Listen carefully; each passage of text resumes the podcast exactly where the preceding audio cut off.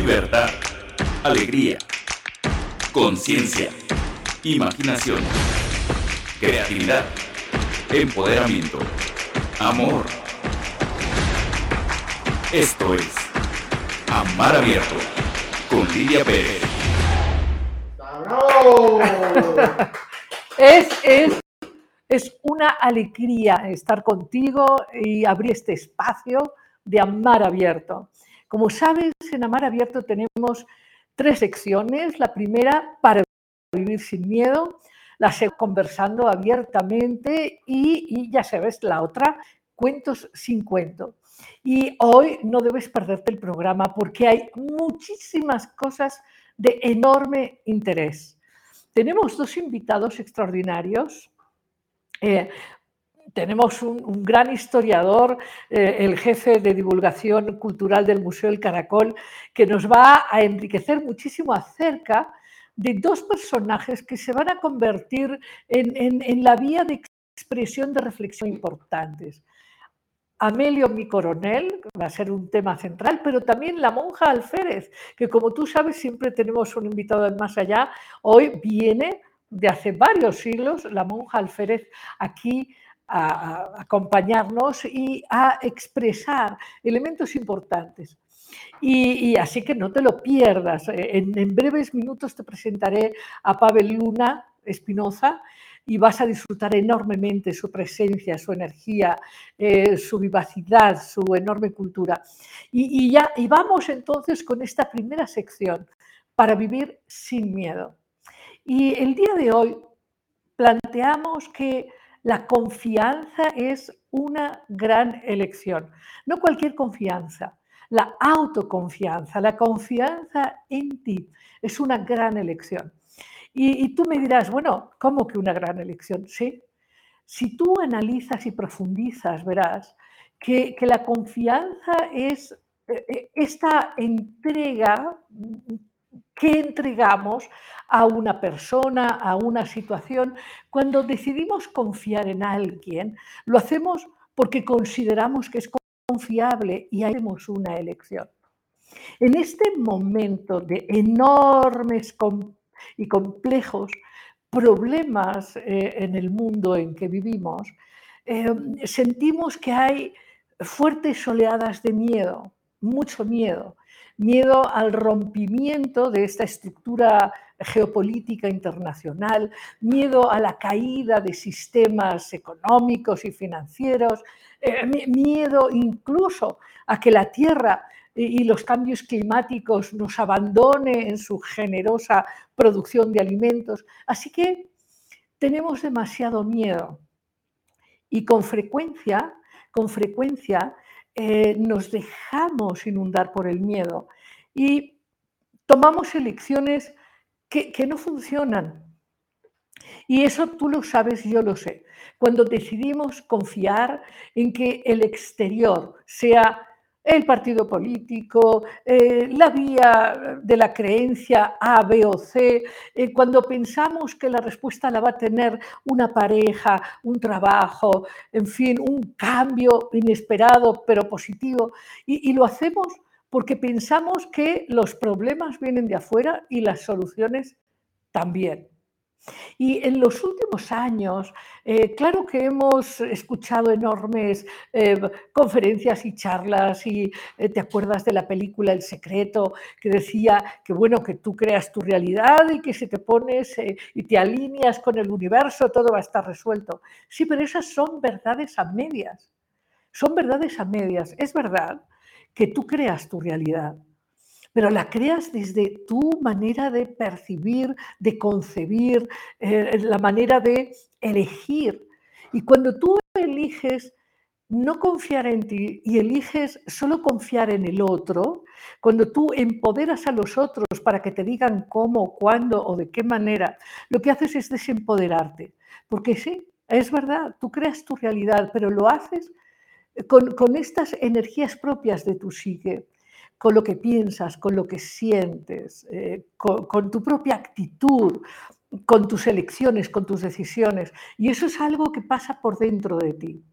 La autoconfianza eh, tiene que ver con que tú te consideres digno de confiabilidad, digno de confianza, cuando sabes que puedes contigo, que no te vas a traicionar, cuando tienes una relación de, de, honra, de respeto por lo que sientes, por lo que piensas. De hecho, eh, dos de los personajes que vamos a hablar hoy, la monja Alférez y Amelio mi coronel, mujeres que decidieron ah, tomar decisiones no ordinarias, expresan entre sus muchas eh, cualidades esta capacidad de apostar por lo que quieren, por lo que sienten, porque apuestan por sí, porque confían en el motor de su alma.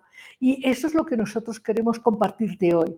Es verdad que eh, tú, tú estás en este mundo y en este momento, bueno, de algún modo podemos tener distintas eh, visiones al respecto, pero el hecho es que estás aquí y estás en un momento verdaderamente significativo de la historia, un momento donde están sucediéndose cambios en muchos órdenes, cambios conceptuales, paradigmáticos, que claro, se reflejan en lo social, en lo político, e incluso en la vida natural.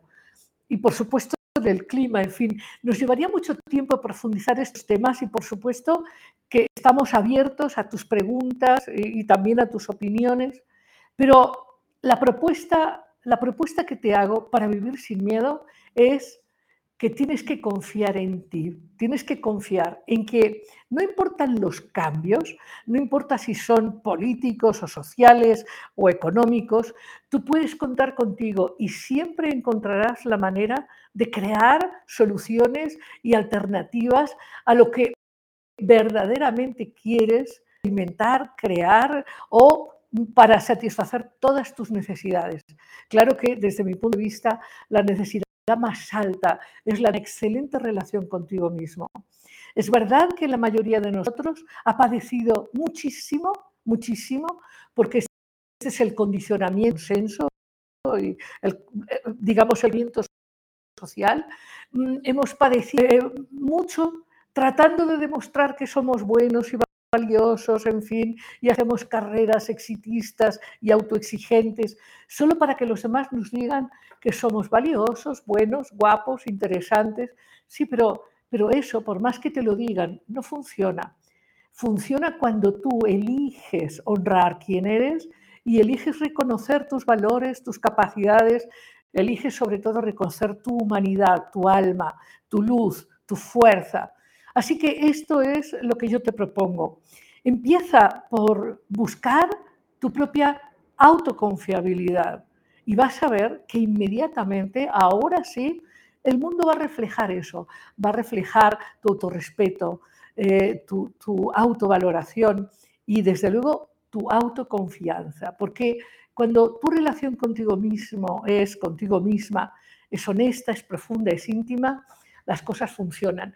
Pero ya lo verás, no hay personaje en la historia que haya confiado en sí mismo que no le hayan salido bien las cosas. Y vámonos inmediatamente ahora a conversando abiertamente con. Y recibimos a nuestro invitado con enorme gusto.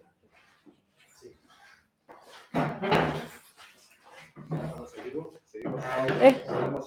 Sí, claro. Estamos aquí, estamos aquí y bueno, eh, te contaba que hoy estoy realmente contenta eh, con, estos invitados, con la monja Alfés y desde luego con nuestro invitado aquí del más con el historiador Pavel Luna Espinoza. Eh, hablábamos antes de, entrar a esta charla abiertamente de, que, en fin, de que estos personajes tienen mucho que enseñar. Tienen mucho que enseñarnos, querida Lidia. Muy bienvenido. Muchas gracias por la invitación. Yo muy, muy bienvenido. Es realmente un gusto que estés aquí.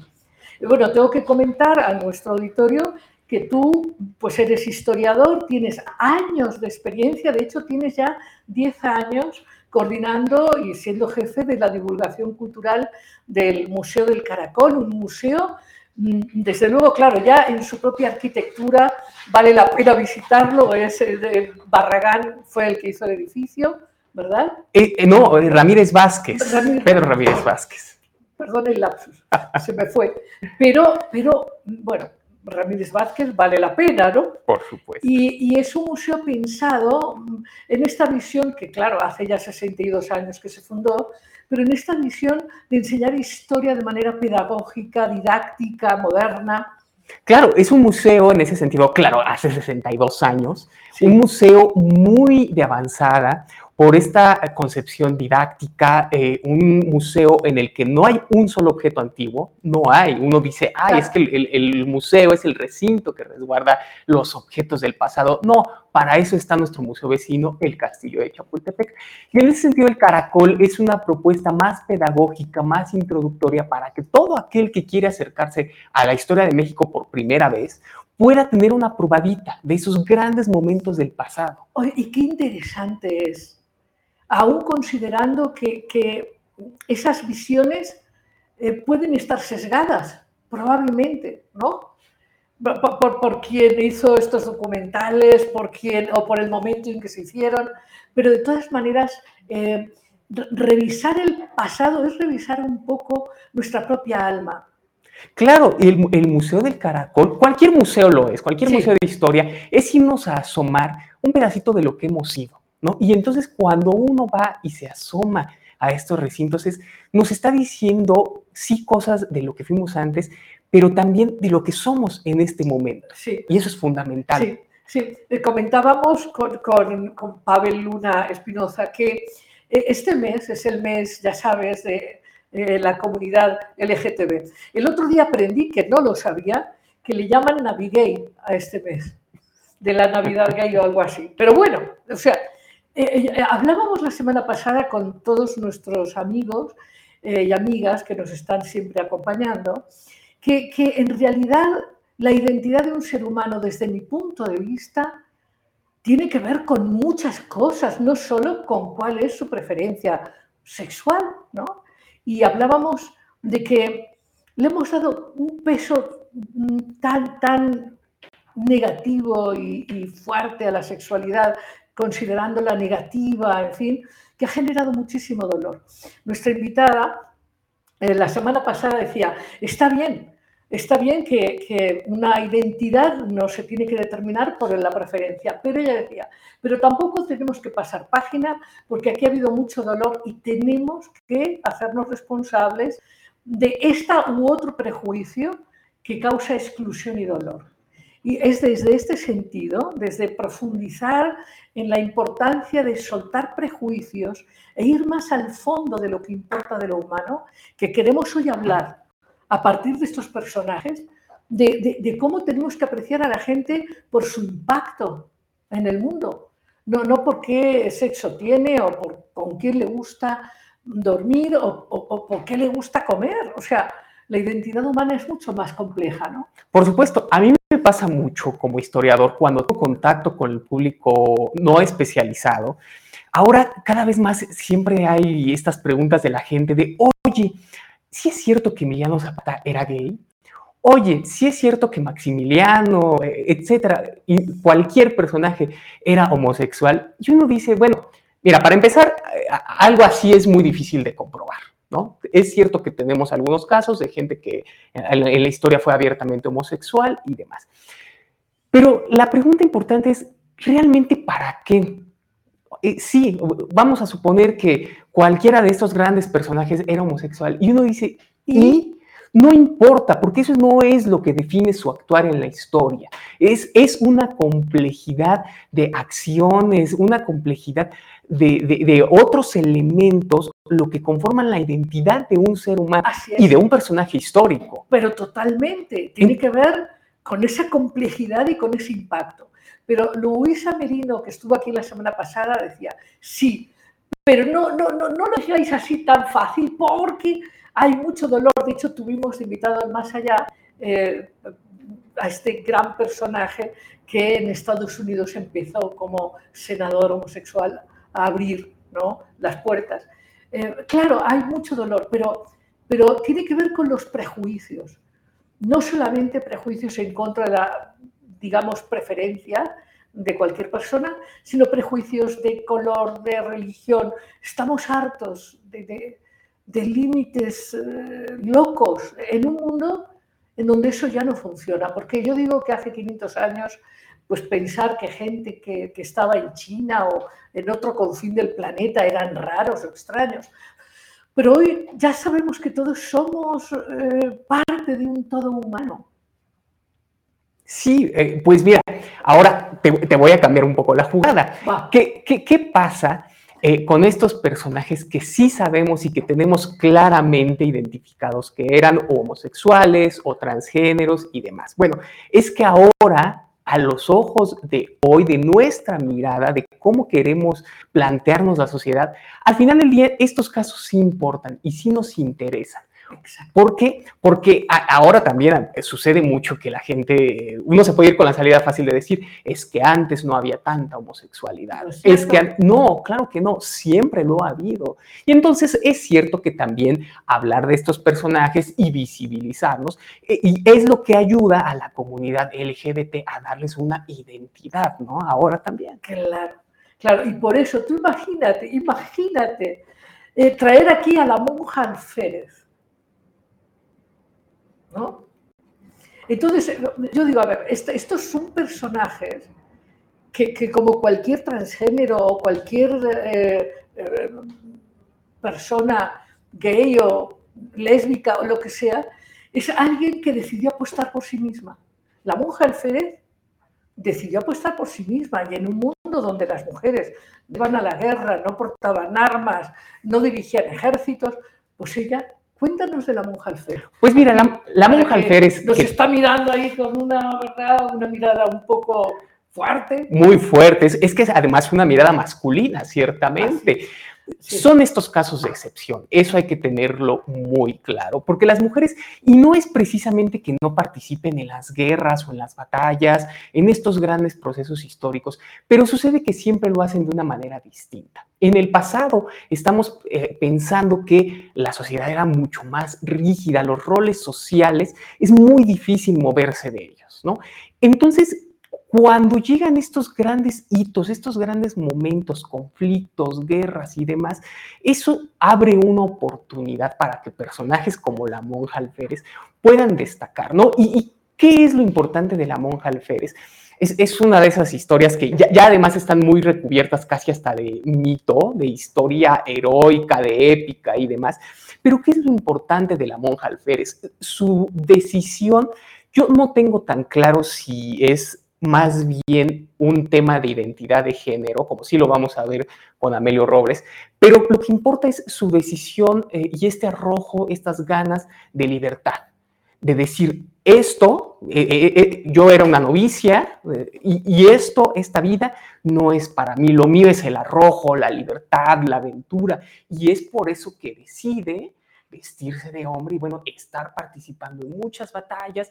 Eh, eh, eh, este personaje que es originario de España, bueno, recorre España, San Sebastián. Recorre gran parte de, de, América, está en Sudamérica combatiendo a, a los indígenas en el sur, viene a dar aquí a la Nueva España, aquí finalmente muere y pues descubre que esta identidad masculina es lo que le va a permitir vivir esta vida de aventura, que es lo que quiere. No quiere esta, este, esta cosa conventual. Exactamente. Eh, ella estaba predestinada a ser, ¿no? Este, una monja, ¿no? Sí. Y vivir en un convento y dice, esto no es lo mío. Ahora, hay que tener mucho arrojo y mucha valentía para salirse del convento y claro, me imagino que debe haber tenido muchos cómplices. Por supuesto, claro que esto requiere, no es una decisión fácil. Ya eh, el, que alguien le haya dicho, tu vida conventual va a ser tu vida y decidir que eso es, no es lo que ¿No? va a hacer, ya es muy difícil pero además decidir que lo va a hacer por esta vía, haciéndose pasar por hombre, bueno, debió de haber sido una de las decisiones más complicadas, incomprensible por muchos, por supuesto, ¿no? Y esto es lo que le da un tinte al personaje muy eh, de arrojo, muy de valentía, muy y ha dado incluso para obras de teatro. Seguramente los amigos que nos ven conocen la película eh, donde sale María Félix y demás. Entonces, e, esto ha permitido como esta construcción heroica del personaje. Sí. Bueno, y, y hablando de los cómplices, en el caso, en el caso de la monja alférez no está muy claro, pero es seguro que los tuvo que tener. Por supuesto, sí, sí, sí, sí, hay que, hay que tener eso como muy claro. No hay que caer en la ingenuidad de que la monja alférez es- se vistió de hombre y todo el mundo se la creyó y se la Así es. compró. Así es. No, no, tengamos que sí había quien, quien, lo sabía. Y esa es una pregunta muy interesante para la sociedad de aquella época. ¿Cómo es que a pesar de eso se toleró, se permitió y se le dejó ser otra vez en una sociedad por demás rígida? Algunas complicidades pasaron. Ah, pe- Pero no, no, no dudo yo que la energía de la autoconfianza, la autodeterminación y decir, no, yo estos límites no los asumo, son relevantes.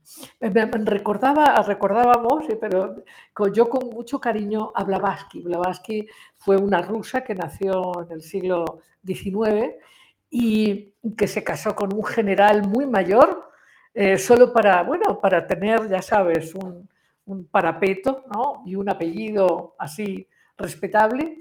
Y es una mujer que se escapó después de casada, se escapó, se fue a París y luego estuvo también por América, fundó una institución que fue un parteaguas para, para el siglo XIX y principios del XX, la Sociedad Teosófica, y generó un vínculo muy, muy importante entre Oriente y Occidente desde el punto de vista humanista, cultural. Es la mujer que trajo el conocimiento de la India a Occidente. Y, y bueno, se vistió de hombre en ocasiones también. Estuvo por aquí vestida de hombre, en fin. Pero hablemos de este personaje de Amelio Mi Coronel. Bueno, pues Amelio es, digamos, allí, allí sí claramente el gran ejemplo, el gran caso histórico de un personaje transgénero. Allí no cabe lugar A dudas. a dudas. ¿Por qué lo digo? Porque cuando uno empieza a rascar de pronto a historias, por ejemplo, de la Revolución Mexicana, uno se da cuenta que hay mujeres que eh, se visten de hombre. ¿Por qué? Porque quieren participar en la batalla, es decir, no quieren ser soldaderas. ¿Por qué lo hacen también? Porque quieren escapar de la violencia sexual de los ejércitos revolucionarios, que es algo que pasaba muy Tremendamente. seguido. Pero ¿qué sucede? Cuando las cosas empiezan a estar otra vez en calma, estas mujeres abandonan ese papel masculino, este disfraz, por así decirlo, de hombre y regresan a su vida femenina. Se acabó. Ese no es el caso de Amelio Robles. Es decir, Amelia Robles, esta mujer que es originaria de Xochipala, de Guerrero, además imagínate, de, de Xochipala, ¿no? Eh, allá en, la sierra, hacia la sierra de Guerrero. Una niña que es hija de rancheros, es decir, que no es precisamente pobre, aunque tampoco vive en la opulencia, y que siempre tiene esta cosquillita, ¿no? O sea, desde muy niña le gustan los caballos, le gustan las armas, etcétera, etcétera. ¿Qué pasa? Que muy jovencita, pues inicia, estalla la Revolución Mexicana y dice, yo me voy a unir. ¿Y cómo lo va a hacer? Otra vez, no lo quiere hacer como soldadera, lo quiere hacer como hombre. Años después, Amelia o Amelio dirá que no se une en realidad eh, por los principios del zapatismo, no había ni siquiera leído... Eh, sí, claro. La, es, es, estos documentos, la ideología agraria no es lo suyo. Pero Amelia sabe que esto es lo que le va a permitir desarrollar su identidad como hombre. Entonces, se viste como hombre, se viste como soldado, pistola, este, camiseta de hombre, sombrero y demás, y en ese momento se convierte en Amelio Robles. Sigue el proceso revolucionario y no va a abandonar esa identidad. Es, eso es lo gran importante. Ahora, ahora, yo te preguntaba, a ver qué preguntas tenemos de todas nuestras amigas y amigos, ¿no? Porque este es un temazo, ¿no? Y opiniones también. Pero en un mundo, porque esto creo que estarán de acuerdo conmigo, la mayoría, de que en México todavía subyace un cierto machismo que hace que, que, le resulte en general difícil a los hombres aceptar órdenes firmes de una mujer. Sin embargo, a Amelia la respetaron y, sabían que era transgénero y le seguían.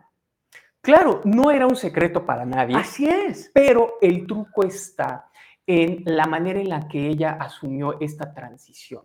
Es decir, e- ella sabía de este machismo y cuando realiza su transición y se convierte en el, coronel Amelio Robles, era una cosa bárbara de armas tomar, de pistola. Cuidado que alguien le dijera que, era mujer, ¿no? Es, ella entiende todos estos códigos, este lenguaje del machismo y de la masculinidad y decide que ese es el, el terreno en el que se va a mover de allí en adelante.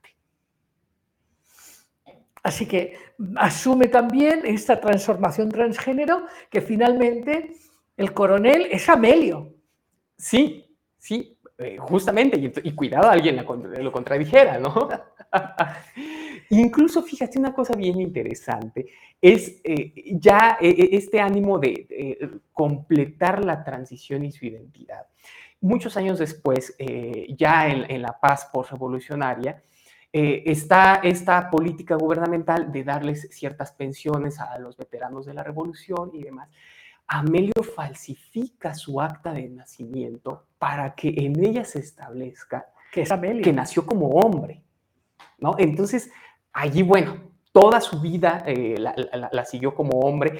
El- la, la Secretaría de la Defensa lo reconoció como, como hombre. ¿no? Y, y este es aquí el, caso emblemático, ¿no? De, de, de- de- de, pues, cómo esta transición. Quizás debe haber habido otros, muchos. Seguramente, seguramente. Seguramente. Aunque, aunque lo, lo- que te decía, ¿no? Lo más común era que cuando esto terminaba, pues eh, regresaban otra vez a sus papeles femeninos, ¿no? Y en el caso de Amelio, no. Ahora, fíjate qué interesante lo que nos cuentas, ¿no? En la revolución o en cualquier conflicto en ese tiempo, si hoy de- puede ser peligroso ¿no? para cualquier mujer en el planeta eh, enfrentarse a, a- a grupos armados o lo que sea, ¿no? Eh, es amenazante, en fin, ¿no? Ah, Ya viste que se ha puesto de moda en algunas ciudades del planeta que grupos de jóvenes violan a chicas, ¿no? Entonces, si, si, si aún en el tiempo moderno está, puede ser amenazante, imagínate en, en medio de las revoluciones. Claro, era- era- había historias terribles de mujeres a las que el marido se iba a la bola y ya no regresaba, no volvían a saber. Y entonces, ¿cómo se protegen ellas? ¿Cómo se van a defender? Bueno, pues una posibilidad quizás sea esta, sea la de vestirse de hombre. Otra posibilidad, por supuesto, es la de irse a unir a las tropas eh, que, llegan a su comunidad qué sé yo, ¿no? Hay muchos casos en los que las mujeres se tienen, eh, se ven orilladas a realizar muchísimas cosas para sobrevivir. Claro, porque el poder estaba plenamente en manos de los hombres. Ahora, en buena medida también, ¿no? Pero, pero hay un equilibrio bastante mayor. Es decir, yo creo que como humanidad hemos avanzado mucho, mucho.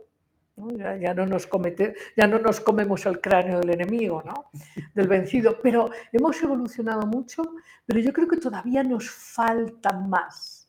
Nos falta más en esto de que cada persona respete su alma, su inclinación, su pasión, eh, sus gustos, eh, un mayor respeto en ese sentido, ¿no?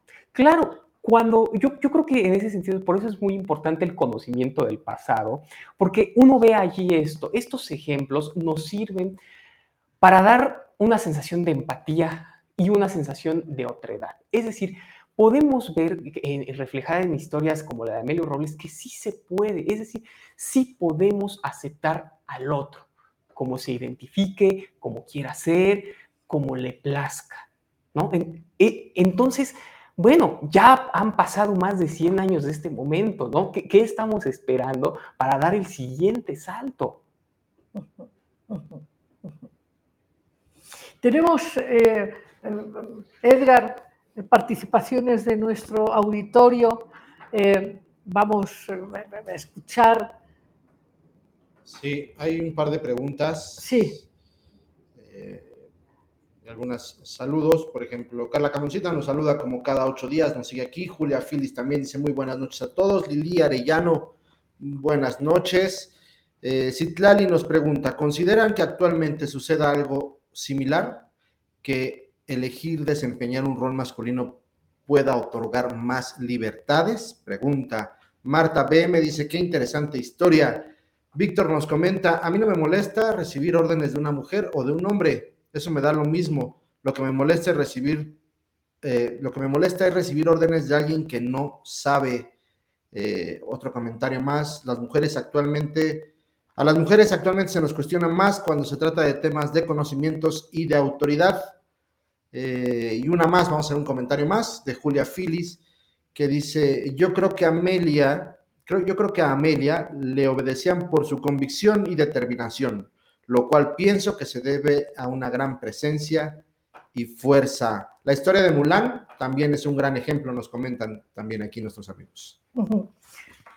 ¿Qué piensas de todo lo que nos dicen? No, co coincido plenamente eh, en, el, en, el, sentido de que aún hoy tenemos esta, e, e, esta deuda con... con Oye, hablábamos de Balmori, ¿te acuerdas? Por supuesto. De Conchita, ¿no? Que se viste de hombre y, y un poco de broma, ¿no? Eh, por eso el término balmoreadas que, que recordábamos, esta, esta, mujer que se viste de hombre y se dedica a, a enamorar mujeres solas y, y, y bueno, bueno no con tan buenas intenciones, ¿no? Claro, ahí el caso de Balmori es muy distinto, uno pensaría que tiene ciertos, ciertas similitudes, pero Balmori es un personaje, una mujer conchita que se viste de, de hombre y porque tiene gran facilidad como para el engaño, ¿no? Entonces aquí de lo que se trata es de engañar a mujeres con cierto capital, además, por supuesto, las engaña, etcétera, o les juega ciertas bromas, tiene esta historia de los años 20 en México, es, tiene como tintes más chuscos, ¿no? Es para embaucar, en fin. Por supuesto, ¿no? Y, y aquí casos como el, el, de Amelio Robles, bueno, es... Oye, lo que dice Julia, Julia, en términos de la, la fuerza de la presencia, a mí me parece que eso es importantísimo. Claro, yo invitaría a todos los amigos que nos ven a que entren a la página de la Mediateca de Lina y busquen Amelio Robles. Y entonces se van a encontrar allí una foto de, del coronel Amelio Robles, que es una foto muy cuidada, es una foto de estudio y es una foto en la que Amelio trató de que se le notara esto, la presencia, ¿no? Lo que vemos es un hombre bien plantado, no hay rasgos femeninos en esa fotografía, completamente masculino está, por un lado, sosteniendo un cigarro y con la otra mano en la pistola. Entonces, esto nos habla de un personaje con un arrojo impresionante. Ahora, ¿cómo, cómo hace uno con, siendo quien es para dirigir ejércitos, para dirigir tropas, dar órdenes, etcétera? No es una cosa fácil, hombre, ni siquiera siendo hombre, ¿no? Imaginémoslo ahora en claro, este caso. Pero ahí tendríamos que decir que los seres humanos nos expresamos en un cuerpo que puede tener características eh, biológicas femeninas o masculinas, pero el alma, desde mi punto de vista, el alma no tiene sexo. ¿no? Eh, en fin, eh, sí las características que vamos adoptando por, por cultura, por, por, afinidad con el cuerpo biológico, pero, pero claro, y esto lo vemos en estas elecciones, transgénero o homosexuales o lésbicas, en donde la pasión, la elección es otra, el sentimiento, la autopercepción es otra.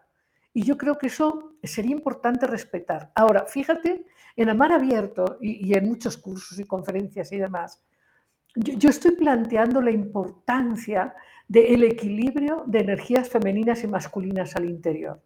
Es decir, no importa si eres gay, si eres lesbiana, si eres transgénero, transexual, queer, lo que tú quieras, no binario, lo que quieras.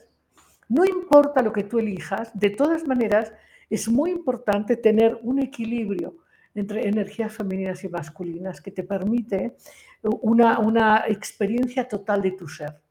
Porque cuando estamos desbalanceados, eh, claro que proyectamos en alguien afuera eso que nos falta.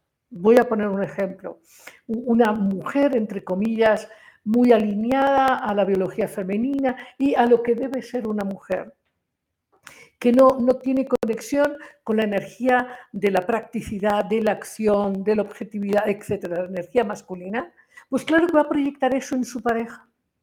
Y eso la va a convertir en una persona dependiente. Igual un hombre, un hombre que es absolutamente masculino, y que no tiene conexión emocional, no tiene conexión con su imaginación, no tiene conexión con su afectividad, va a proyectarlo en su mujer. Entonces, las lágrimas de él van a pasar por, por- por los ojos de ella. ¿no? Entonces, di- digamos que aquí son cosas distintas. Una cosa es el equilibrio de las energías psíquicas, que desde mi punto de vista es importantísimo que estén bien integradas. Otra cosa es cómo yo me manifiesto desde el punto de vista biológico, desde el punto de vista del género. Es otra cosa. Claro, y entonces aquí de lo que estamos hablando, pues es de generar las condiciones sociales, culturales e históricas para que todo, cada uno de nosotros podamos desarrollar esto, podamos desarrollarnos de una manera plena, ¿no? Que, que no haya impedimentos, como lo había hace 100 años, como lo había hace 50 y como lo sigue habiendo aún hoy, Sí, claro. para que cualquier persona pueda decidir Claro, aquí, aquí el tema es que, que- que hay como miedo y por lo tanto rechazo y animadversión mm, porque tenemos prejuicios. Y yo creo que los prejuicios están dados en todos los ámbitos. Por supuesto. Sí, y, y- y- aquí eh, es, esta, esto es eh, como la gran moraleja de, de- estas historias, la de Amelio Robles. Es decir, si uno rompe con el prejuicio, se va a encontrar con gente que hizo maravillas en la historia. Oye, ¿tú te acuerdas que hay un pueblo eh, en Veracruz? Hay un pueblo muy interesante donde la mayoría de los hombres son gay.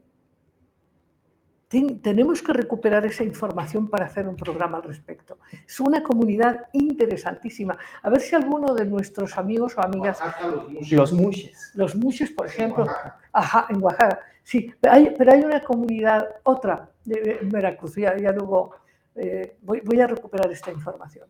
Pero de- digamos que es, es eh, un tema que en este momento de la historia, en donde el poder claramente ha estado de parte de los hombres, ¿no? Eh, Hoy, todavía, ¿no? Los organismos internacionales en general están en manos de hombres. eh, eh, no podemos todavía eh, pensar que hemos llegado socialmente a un equilibrio en términos de fuerzas o en términos de poder.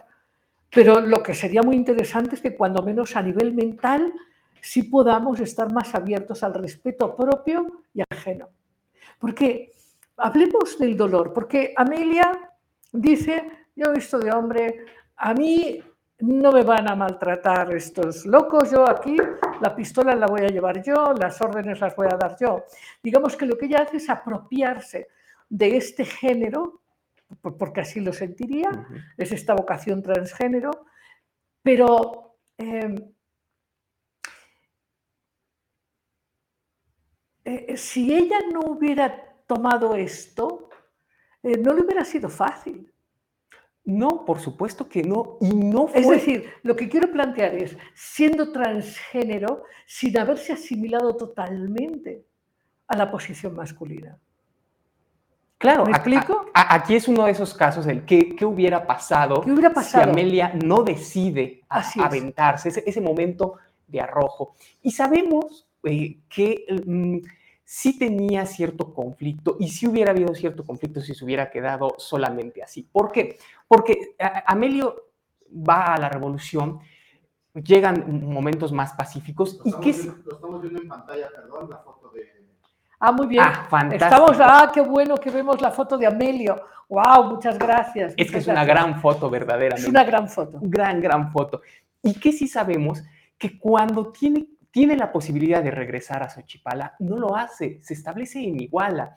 El rancho lo conserva, porque al final del día es lo que provee de recursos, ¿no? Claro. Pero no regresa, es decir, sabemos que sí había una suerte de conflicto con la comunidad, no sabemos claramente si no, no terminaban de aceptar su identidad, su género, no sabemos, pero decide no regresar y se establece poquito, eh, a, a- a po- a poca distancia, ¿no? En Iguala.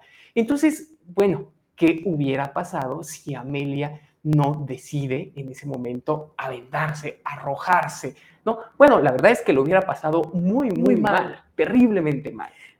Fíjate que hablábamos de esto la semana pasada, el dolor inmenso de, de padres o madres que tienen un hijo con, una, con un deseo de cambiar de sexo o que son gays o que son lesbianas o que son queer o lo que sea, ¿verdad? Y que los padres se sienten como, como con mucha culpa, como si hubieran sido malos padres, como si se hubieran equivocado en la educación, ¿no? Y eh, eh, un enorme dolor que, que no hay por qué tener. Y el caso de chicos o chicas que viven años, años. Yo, todavía conozco personas que, que, tienen ya 40 años por ahí y que no se deciden a abrir y decir, pues esto es lo que me pasa a mí. Entonces tienen vidas complejas, vidas oscuras, vidas eh, atribuladas, conflictuadas, solo por no decir eh, esto, porque además creo yo que en todos los sentidos le estamos dando demasiado peso en vez de darle peso a otras características del ser. ¿No? Claro, en este, en, este país y en este mundo, hoy en día no tendría que ser problema decir, soy eh, gay, soy lesbiana, soy, me identifico como mujer, me identifico como hombre, no tendría que haber problema, ¿no? ¿Y qué pasa en efecto cuando la gente no tiene esta posibilidad de apertura?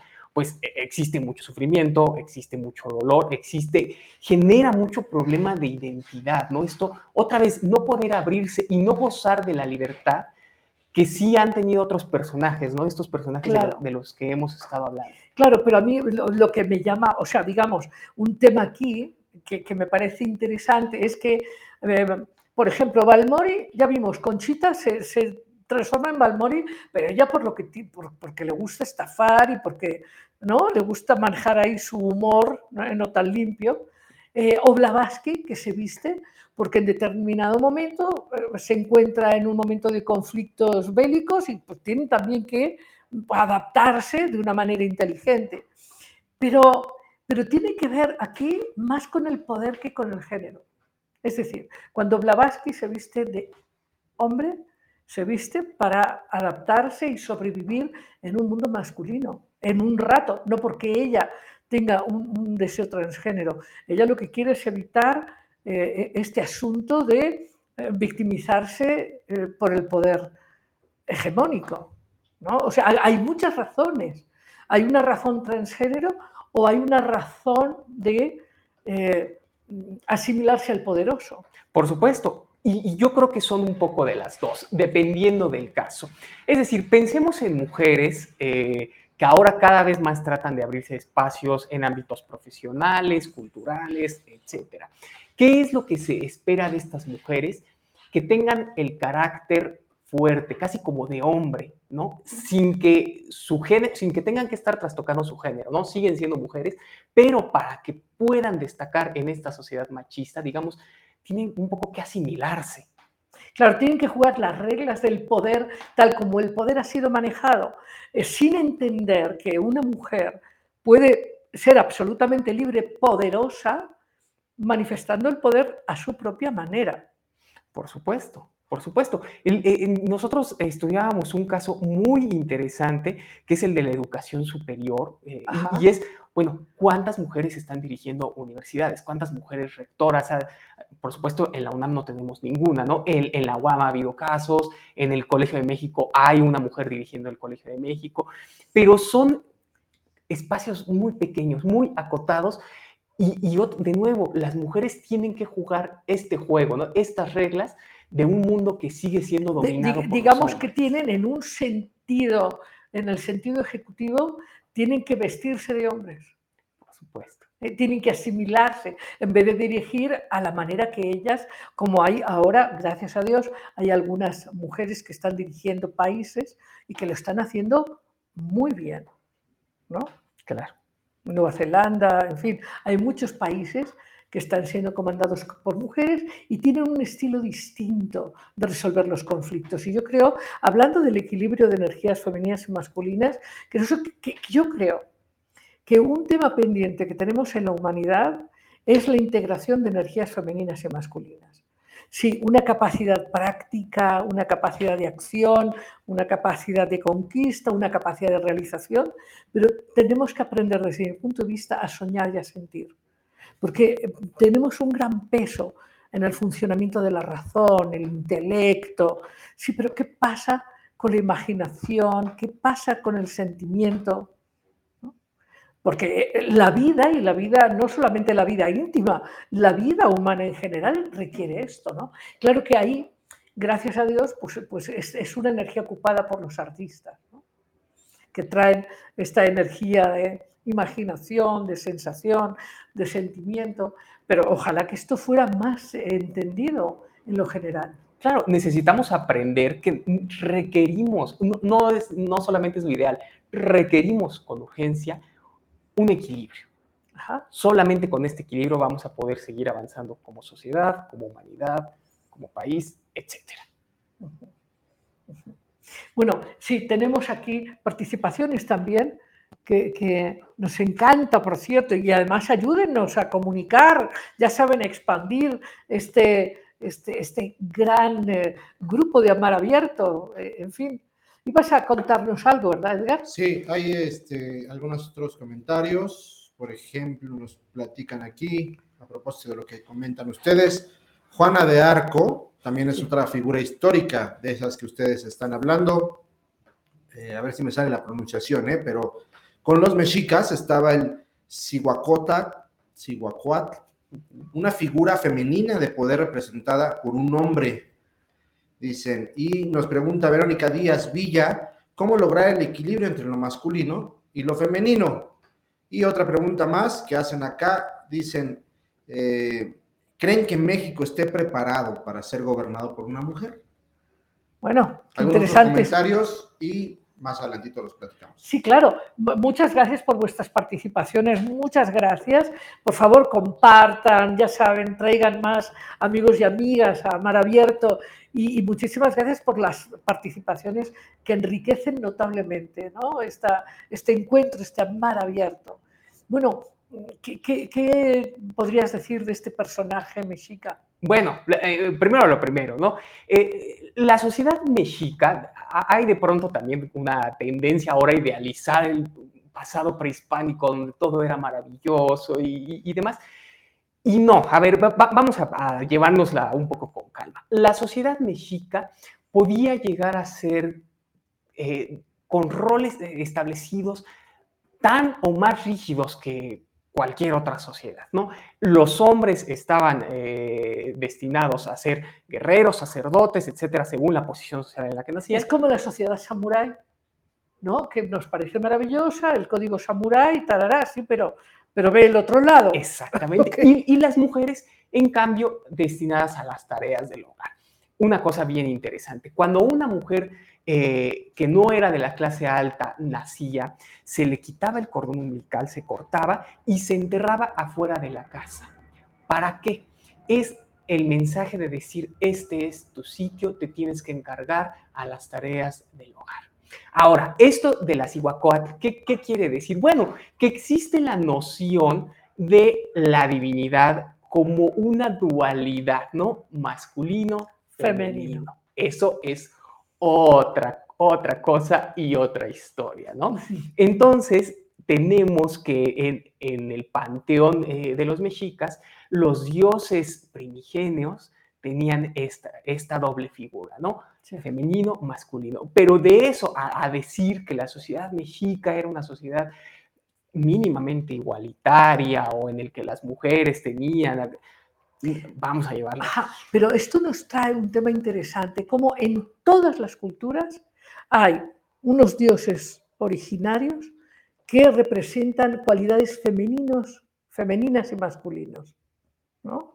Entonces, yo, sí creo que esto es un arquetipo universal que sí expresa la importancia de comprender la integridad y la integración de lo uno y lo otro para esa integridad. Claro, ahí sí existe una noción muy clara, ¿no? Del el, juego, ¿no? El uno. El yin y el, yang, si se quiere ver más fácil eh, expresado en esta imagen del yin yang, ¿no? O Meteo, Tomesiwat, ¿no?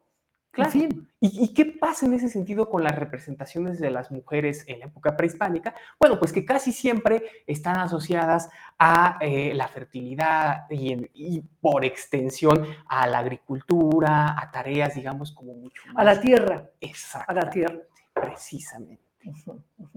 Ahora, eh, esta pregunta de cómo integrar lo femenino y lo masculino me parece altamente eh, interesante porque todos los seres, todos los seres participamos de esta energía total, de esta energía integral que tiene aspectos eh, racionales y emocionales, por decirlo de una manera muy sencilla.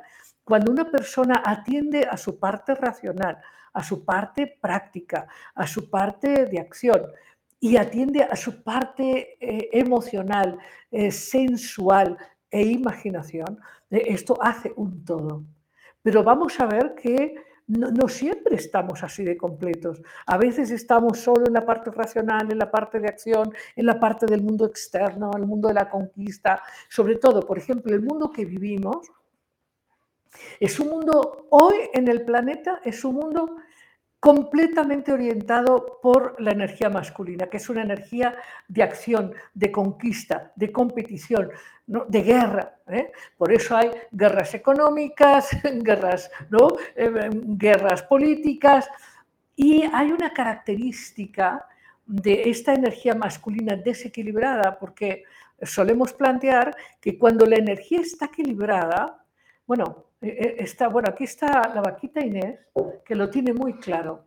Una energía integrada es esta, pero bueno, otra. Por ahí tengo imágenes, me acaban de regalar un Buda coreano que, que es verdaderamente impresionante, donde se refleja este equilibrio y verlo.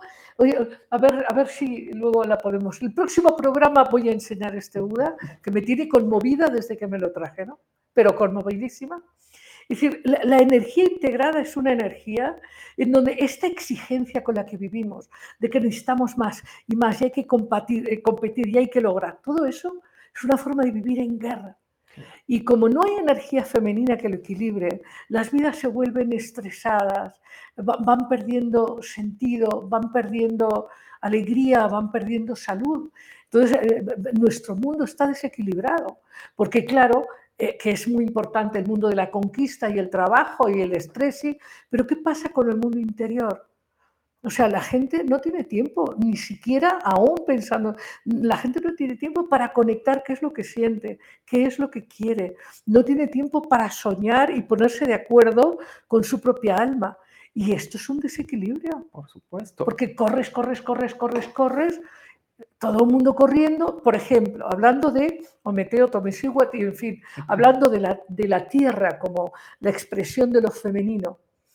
La tierra, el planeta, está siendo completamente vulnerado y es una representación de cómo lo femenino en nuestra cultura en los últimos cientos de años está totalmente negado. Lo femenino, no, no digo ya la mujer como género en la cultura como un reflejo, así como la tierra, sino la capacidad de soñar, la capacidad de imaginar, la capacidad de, abrirse a las emociones, de conexión, la intimidad, por ejemplo. La intimidad es solo posible cuando hay integración. Si no, es imposible. Claro.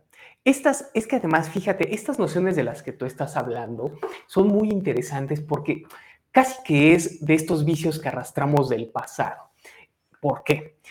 Esta idea de que los hombres somos los que tenemos que tener el pensamiento racional, científico, poderoso, etcétera, es casi pensamiento del siglo XIX. Y en cambio, tenemos esta idea de que las mujeres son las que sienten, son las que se dedican a las artes, las que tienen cierta sensibilidad, la que...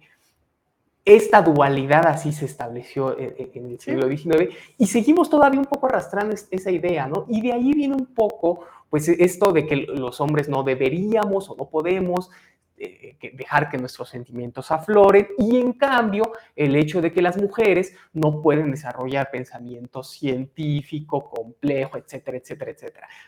Son estos vicios que venimos arrastrando, pero además fíjate lo impresionante, 200 años, años. Y seguimos jalando, arrastrando con esta piedra. Tenemos que deshacernos de esta. Completamente. eh, Además, además, hablando, dando como ejemplos, porque a veces cuando hablamos de eh, integración entre lo femenino y lo masculino al interior de un ser humano, la gente dice, ¿cómo? ¿Me tengo que volver medio mujer, medio hombre? No, no, no. Estamos hablando de que el alma, la psique, tiene polaridad. Todo en la vida tiene polaridad. Y, tú puedes ser muy mujer, muy hombre, muy trans, muy lo que tú eliges, pero tener un- una capacidad de integrar el mundo externo y el mundo interno. ¿no? Tu capacidad de acción, pero también tu capacidad de sentimiento. Pero voy a poner ejemplos de personas en donde vemos esta integración. Por ejemplo, tú ves al Dalai Lama y tú ves que es un hombre, bueno, que tiene una capacidad, una voluntad para dirigir un pueblo en el exilio, para trabajar políticamente a un alto nivel, tomar decisiones muy duras, muy firmes, muy fuertes. No, no creo que al Dalai Lama nadie lo cotorree, ¿me explico? Pero a la vez tiene esta capacidad de escuchar, de recibir, de crear espacio. El espacio es uno de los elementos más maravillosos de la energía femenina. Esto, esto que parece tan sencillo, pero la capacidad de acoger al otro, eh, esta aceptación que tiene que ver con un espacio, que es el espacio intramuros ¿no? que, de la casa, que es un espacio femenino que acoge, es la tierra en nuestro hogar. ¿no? Entonces, pues ahí tienes al Dalai Lama con una capacidad de acogimiento, de escucha, de compasión, y no le quita su firmeza, su inteligencia, su capacidad de acción. Pongo ese ejemplo, pero puedo poner, pues bueno, muchos otros en la historia, ¿no? Eh, independientemente de si discutimos o no eh, la historicidad de Jesucristo, ¿no?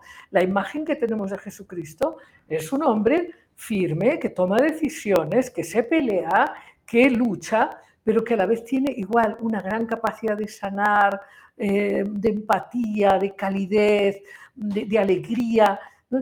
Es un ser completo. ¿no? que vibra y, y reacciona en, en, unos ámbitos y en los otros. Y yo creo que ese es el camino de individuación que, por cierto, otro grande integrado, Jung, que es también un hombre con una gran complejidad y con un gran desarrollo, y es la propuesta que nos integremos todos y que la sociedad se integre. Porque todo esto viene por estas reflexiones de por qué tenemos tanto prejuicio y tanta dificultad para asumir que lo que importa es la totalidad del ser, ¿no? Por supuesto. Y entonces de lo que se trata no es ya dejar de estar pensando si lo que tenemos que hacer como hombres es hacer actividades de mujeres o si las mujeres... No, es más bien dejar de asumir que hay actividades de hombres Exacto. y que hay actividades de mujeres. Hay actividades humanas. Humanas. Hay actividades, que, que, que bien lo has precisado, porque eso es lo que nos causa confusión pretender que esto es de hombres, esto es de mujeres y confundir eso con la energía femenina o masculina, ¿no? Porque, porque una mujer, como tú decías hace un rato, puede dirigir una empresa y necesita energía masculina para tomar decisiones, para, para ordenar, etc. Eh, pero también lo puede hacer con una mirada más, más eh, integradora, por ejemplo, ¿no? o viceversa, en fin.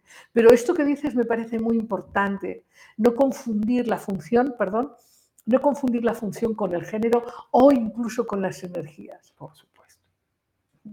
Nos decías, Edgar, que hay este, más participaciones, cosa que nos encanta, nos encanta, ¿no?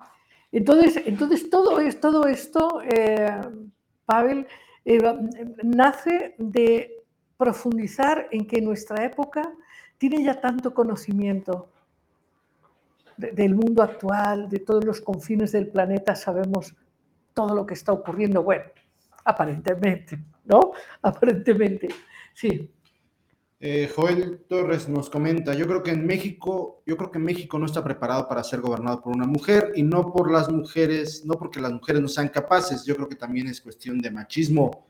Nos comentan aquí, sí, México sí está preparado, pero por Sheinbaum no, mejor otra.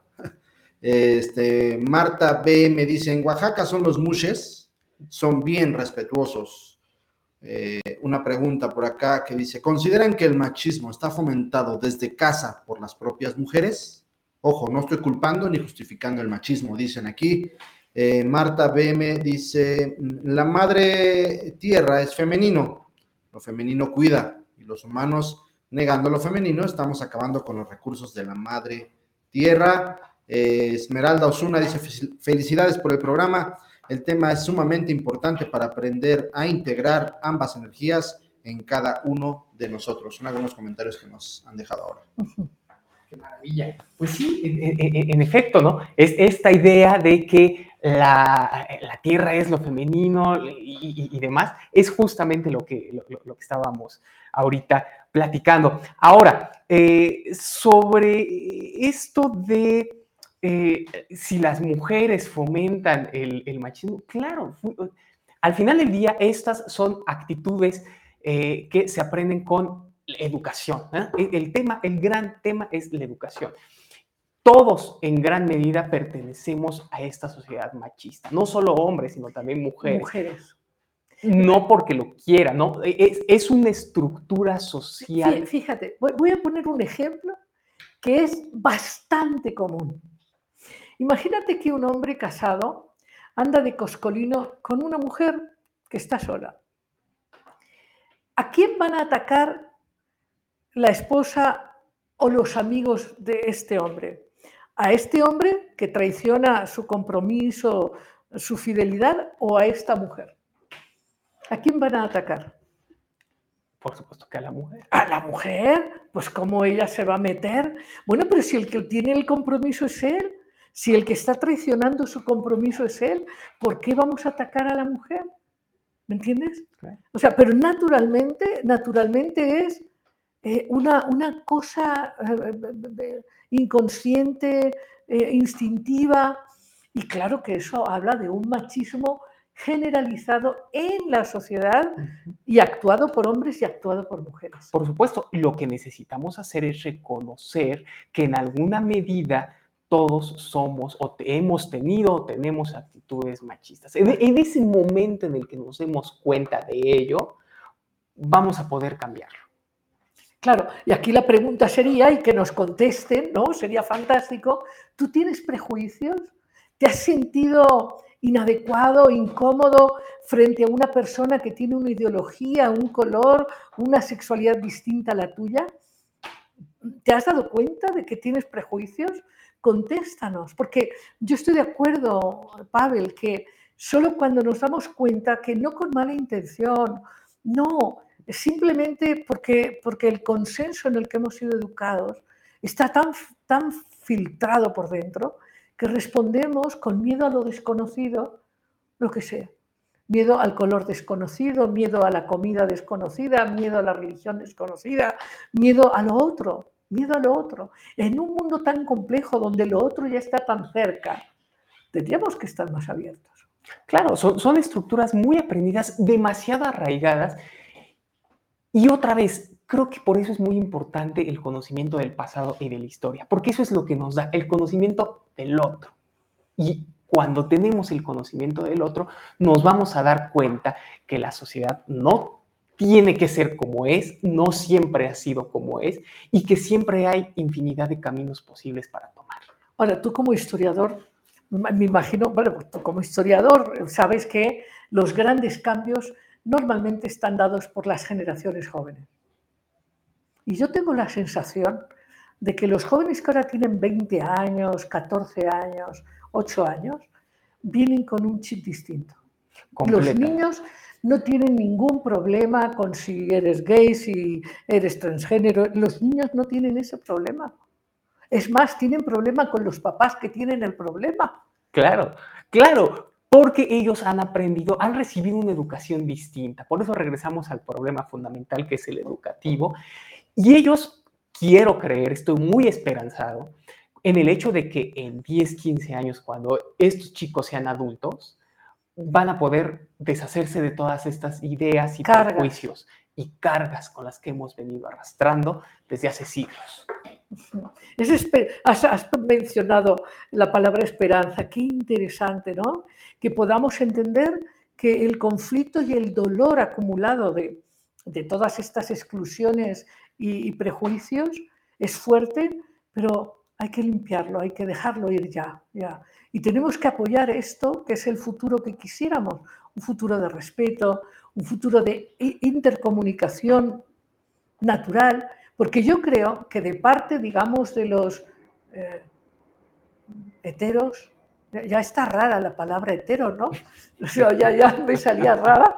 Este, eh, los heteros pueden tener conflicto con otras elecciones, pero quizás también algunos homosexuales de, de algún tipo de elección también eh, guarden enojo que ya tampoco hay que guardar.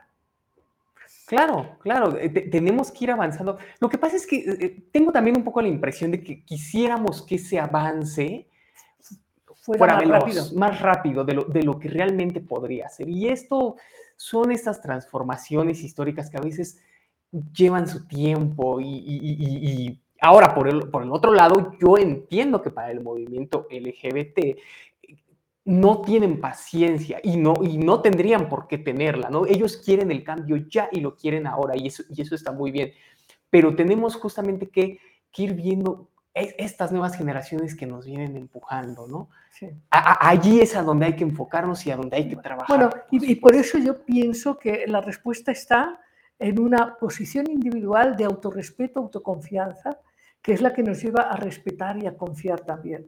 Y entiendo esto que nos decía Louisa la semana pasada, no, pero aquí hay que poner de relieve que ha habido mucho dolor y mucha exclusión y que hay todavía mucha gente fragilizada por el rechazo. Completamente de acuerdo y estamos en la posición, por supuesto, de acompañar la apertura y la transformación de los prejuicios, no solamente en este campo, en otros muchos. Por eso, amar abierto, ¿no? Porque si pensamos aquí que, que tocar el amor en esencia, a uno mismo en principio, permite resolver muchos falsos conflictos, ¿no? Pero yo creo que ahora sí mm, puede parecer muy romántico, pero yo creo que el perdón es importante. El perdón de unos a otros, ¿no? El perdón de unos a otros, de otros a unos, como ir abriendo campo a, ya dejar el pasado atrás. Sí, sucede que además creo que estamos en una especie de época bisagra de transición. Estamos en esa, en esa transición y sigue siendo muy difícil para mucha gente. Es esto, pa- para muchos, eh, para, para muchas personas, eh, miembros de la comunidad LGBT, sigue siendo muy difícil es- esta transición. De pronto, que no son comprendidos, no son aceptados por su familia, por sus padres, por sus amigos en su ámbito laboral, etcétera. Estamos en, en- en ese momento y para ellos, por supuesto que es algo muy complicado y Claro, muy difícil y pero- les causa dolor. Pero por supuesto. Pero también yo creo que cada vez más gente estamos aceptando, pero perfectamente. Yo no he tenido jamás un solo problema al respecto y como yo, creo que muchísima gente tenemos amigos de cualquier tipo de elecciones, ¿no? Y también yo creo que, que a veces es importante aceptar que e- ese miedo ya no es necesario.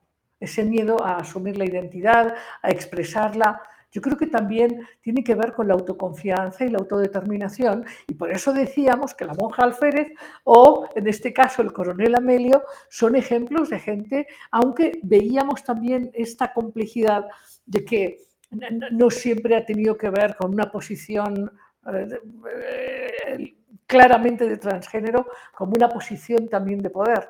Claro. Por, eso es importante rescatar y, y contar la historia de Amelio Robles. Es, es dar una invitación con ejemplo histórico a la gente a que lo haga, a que tenga el arrojo y el coraje y la valentía necesaria para abrirse decir- y desarrollarse como quiere. Sí, sí. Claro que ahí a Amelio, que, que- que por ahí también lo vamos a traer un día, a Amelio habría que decirle, oye, y además asume que naciste mujer y que, sin embargo, eliges ser hombre, ¿no? Claro, e- eso no, no se sabía. Eso no se sabía. de- de- del siglo XX, por supuesto. Hoy ya tenemos mucha claridad de que una cosa es el sexo biológico con el que uno nace Y otra cosa es la identidad de género. Y Así esta tiene un espectro muy, muy amplio. amplio, muy amplio. Además, somos todos los seres humanos tan complejos y tan únicos. somos todos únicos. Esto es importante irlo como considerando. No hay nadie igual a nadie. Y, y, la identidad compleja de cada uno tiene que ver con muchos aspectos y matices de nuestros enfoques, de nuestras elecciones, de nuestras experiencias. Hay, hay que volver a dejar eh, claro que cada uno es cada uno. Claro, y también tenemos que evitar un poco la trampa en la que, que es muy riesgosa también, de pronto de, de estar tratando de ponerle etiquetita Exacto. a todo, ¿no? Cajoncitos aquí, cajoncitos allá. Claro, ¿para qué la necesitamos la, la, la, etiqueta? Bueno, nos sirve en alguna medida para identificar y entender el mundo en el que nos movemos, pero tampoco hay que obsesionarnos demasiado con la etiqueta. Claro, claro, con poner esto en este cajón y esto en este cajón. Y ahora mismo, por ejemplo, yo creo que vivimos en el mundo una gran confusión con respecto a la identidad política, qué es la izquierda, qué es la derecha. Bueno, o sea, esos conceptos son del siglo pasado, claro. pero hoy eso ya no, ese cajón ya no sirve. Hay gente que no se ha enterado que ya cayó el muro, entonces. Es, exactamente, exactamente. Entonces, bueno, pero pues nos tenemos que ir por el tiempo, eh, pero no sabes el gusto que nos ha dado. Y antes de que te vayas, me gustaría que nos digas eh, qué podemos hacer un sábado, un domingo, un lunes, no, el lunes no, para ir al Museo del Caracol. Bueno, la experiencia es fantástica porque además el Museo del Caracol está en el bosque de Chapultepec, junto al castillo. Entonces, hay infinidad de cosas que hacer además de ir al, al, museo. Dense una vuelta el fin de semana. Los domingos la entrada además es gratuita. Gratis. El paisaje es sensacional, es precioso. Y el museo de veras es una, un gran sitio para pensar sobre quiénes hemos sido, qué nos identifica como mexicanos. ¿no? Dense una vuelta, está abierto de martes a domingo, de 9 de la mañana a 4.15 de la tarde. Oye, y, si no pudieran ir el domingo y tuvieran que ir de martes a sábado, eh, ¿hay descuento para estudiantes, para maestros, para grupos? Sí, claro, los menores de 13 años, los estudiantes, los maestros y los jubilados no pagan con su credencial vigente. Tráiganse su credencial vigente porque es maravillosa, Oye, sirve ya, para un ya, ya, hay, ¿Ya hay visitas guiadas? Claro, eh, pueden eh, este, reservar una visita guiada para grupos, nos llaman con 20 días de anticipación, nos dicen, quiero, vengo con este grupo, quiero una visita sobre la revolución y las mujeres, sobre lo que se les ocurra, y allí estamos para acompañarlos. Muchísimas gracias, Pavel. Mil gracias a ti. Pavel Luna Espinoza, muchísimas gracias. Ya saben, director de, de, cultural, de difusión cultural y de investigación del Museo El Caracol, y estamos invitados por él a ir a visitar el museo, a visitarlo. Eh, podrán disfrutar doblemente de esta visita a este museo. Y en fin, quedan muchas dudas todavía. Ah, muy bien, muy bien. Pues amigos, nos vamos ahora a cuentos sin cuento, en un instante. Pues eh, ya sabes que para mí es una delicia contarte historias, historias breves pero cargadas de sabiduría, de, de, de afecto, de viveza. Y el cuento que te voy a contar hoy es un cuento chino, pero es un cuento sin cuento. Y el cuento de hoy se llama El espejismo. Cuenta la historia que hace ya mucho tiempo, en una ciudad muy bonita de China, eh, había un hombre que tenía pues unos aposentos, unas mansiones muy grandes y muy, eh, digamos, que muy afortunadas. Y este hombre gustaba de invitar a sus amigos a comer, a pasarse la tarde y a conversar. En una ocasión invitó a un amigo para conversar y para disfrutar la comida y la bebida. Y así fue. Nada más que el amigo en cuestión, cuando tuvo que tomar la copa de vino que el anfitrión le ofreció, vio reflejada en, la, en, en el fondo de la copa una serpiente. Pero claro, en estas cortesías de esta cultura en ese momento, pues el, invitado decidió beberse el vino con toda la serpiente y no decir nada. El caso es que este hombre ya terminó la reunión, se fue a su casa y empezó a tener unos dolores de estómago terribles. Y empezó a buscar curanderos y, y médicos y le daban una medicina y la otra y nada más le dolía más y más y más y estaba preocupadísimo porque pensaba que sus días ya estaban contados. Fue tan fuerte el tema que llegó a oídos del anfitrión y el anfitrión le dijo, no hombre, tienes que volver a mi casa, yo te voy a dar una copa de medicina y se va a ir tu mal. Bueno, este hombre accede porque, porque ya no tiene otras opciones eh, para sanarse, va de nuevo con el anfitrión y este hombre le dice, esta es una copa de medicina. Y resulta que el hombre se va a tomar la copa y ¿qué creéis que ve en el fondo? Una pequeña serpiente otra vez. Pero en este momento decidió ya no ser cortés y decirle a su anfitrión, perdóname, pero es que aquí yo veo una serpiente y eso es lo que me enfermó la otra vez. Y entonces el anfitrión le dijo, mira el techo. Y entonces en el techo había un arco de herrería que generaba el reflejo como de serpiente en la copa. En ese momento se miraron los dos a los ojos y se rieron y entendieron. Y a partir de ese momento, claro que el invitado sanó y ya no tuvo necesidad de más medicina. Y colorín colorado, el espejismo se ha acabado. Hasta la próxima semana. Un gran abrazo. Libertad, alegría, conciencia, imaginación, creatividad, empoderamiento, amor. Esto fue Amar Abierto con Lidia Pérez.